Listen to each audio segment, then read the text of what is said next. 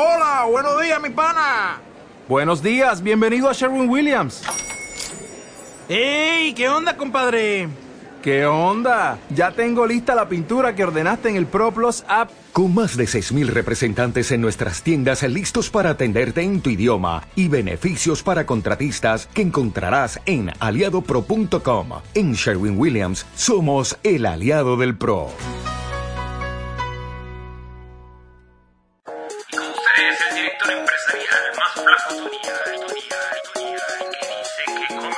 Pero no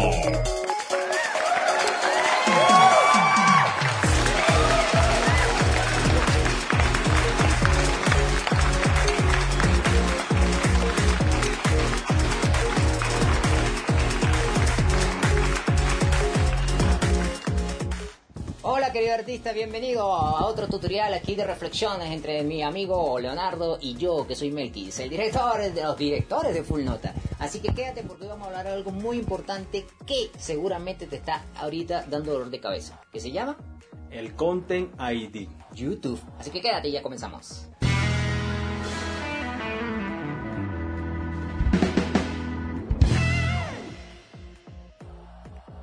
Ok, querido artista, ¿cómo estás, mi panaleo? ¿Todo bien? Excelente, ¿cómo estás tú? ¿Cómo? Oh, más excelente. Resulta y acontece que estamos grabando este video porque Leonardo siempre me ha dicho, oye, los artistas me preguntan, cuenta tú el, el- todo lo que has- te ha pasado con el Content ID. Bueno, este, hay muchas muchas preguntas, es un dolor de cabeza, no para mí, sino muchas veces por los artistas, hay dudas sobre todo como muchas para los DJ que a veces suben contenido donde toman alguna muestra de otra música, eh, sobre el cover, los que hacen cover, también hay muchos artistas que levantan su, sabemos que lanzan su, su, su comunidad o su canal de YouTube a través de los covers. Y bueno, el Content ID, muchos artistas no saben exactamente qué es lo que es.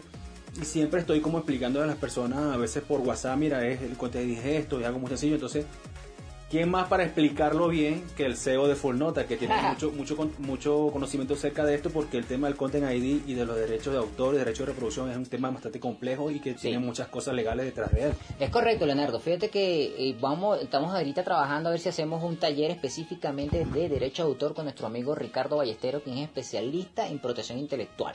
Vamos a tratar de que podamos incluso hasta transmitirlo en live. Vamos a ver si lo podemos transmitir. Si no, pues los que estén aquí en Colombia, en Bogotá sobre todo, van a poder asistir a, esta, a este evento.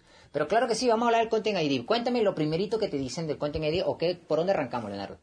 Bueno, este, una de las cosas que han llegado muchas muchas personas, ¿verdad? Que donde YouTube le- les manda una alerta diciéndole Claro. que ese contenido es de otra persona o que otra persona está reclamando el derecho de distribución y muchos artistas que ya están con nosotros con la con Full Nota, ¿verdad? Le llega, cuando montan el contenido en su canal de YouTube, ¿verdad? Le llega una reclamación por, que es hecha por nosotros mismos o Sí. por, por OneRPM, que es nuestro aliado. Correcto. Entonces vamos a explicar qué es lo que sucede ahí. Primero que nada, Content ID. ¿Qué significa Content ID de YouTube? Huella digital. Imagínate que es la cédula. Imagínate que cada canción tiene una huella digital, así como la que tú tienes en tus manos. Eso es lo que sucede con el Content ID. YouTube, cuando tú montas la música, por medio de Full Nota, obviamente, tenemos un aliado que se llama OneRPM, que es la persona que hace la agregación, ¿sí? que es la que agrega directamente a esta plataforma. Quien la reclama es Full Nota porque es la representante legal de este artista.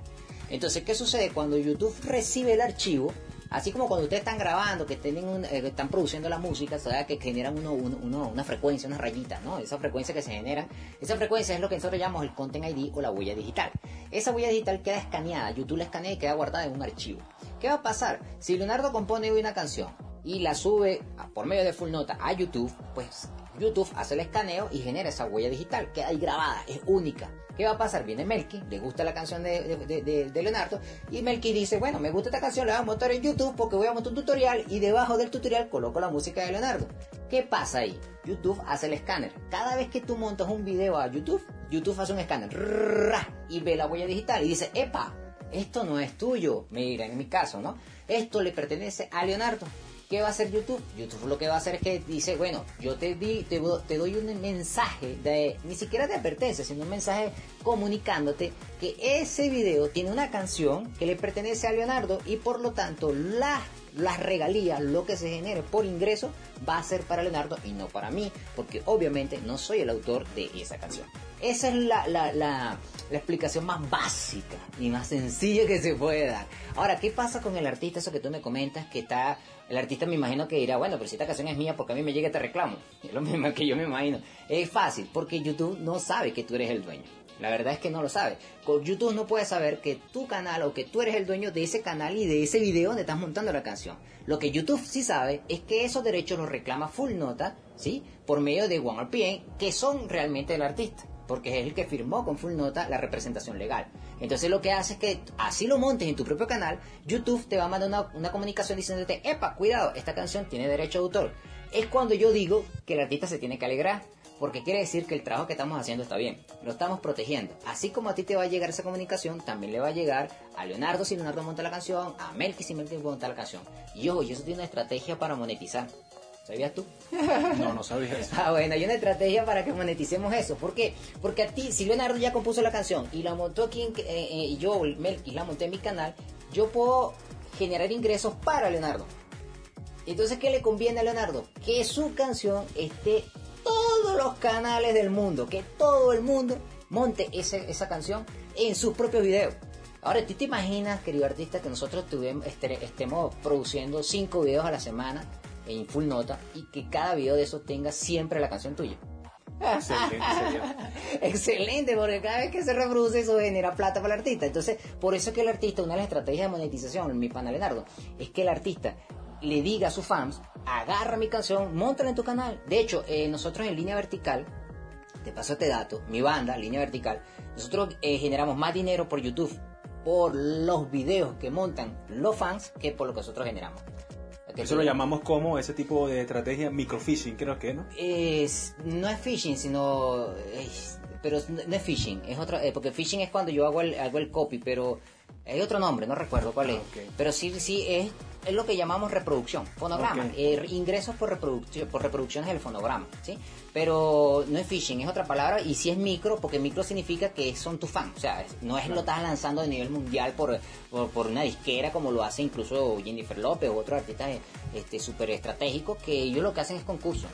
Ellos le Ah, dicen, le dicen a su fan, oye, mira, agarra, monta, voy a hacer un concurso, el que monte mi canción y la versión es más chévere, o el que la monte y tenga más me gusta y tal, yo les regalo una entrada VIP en mi concierto.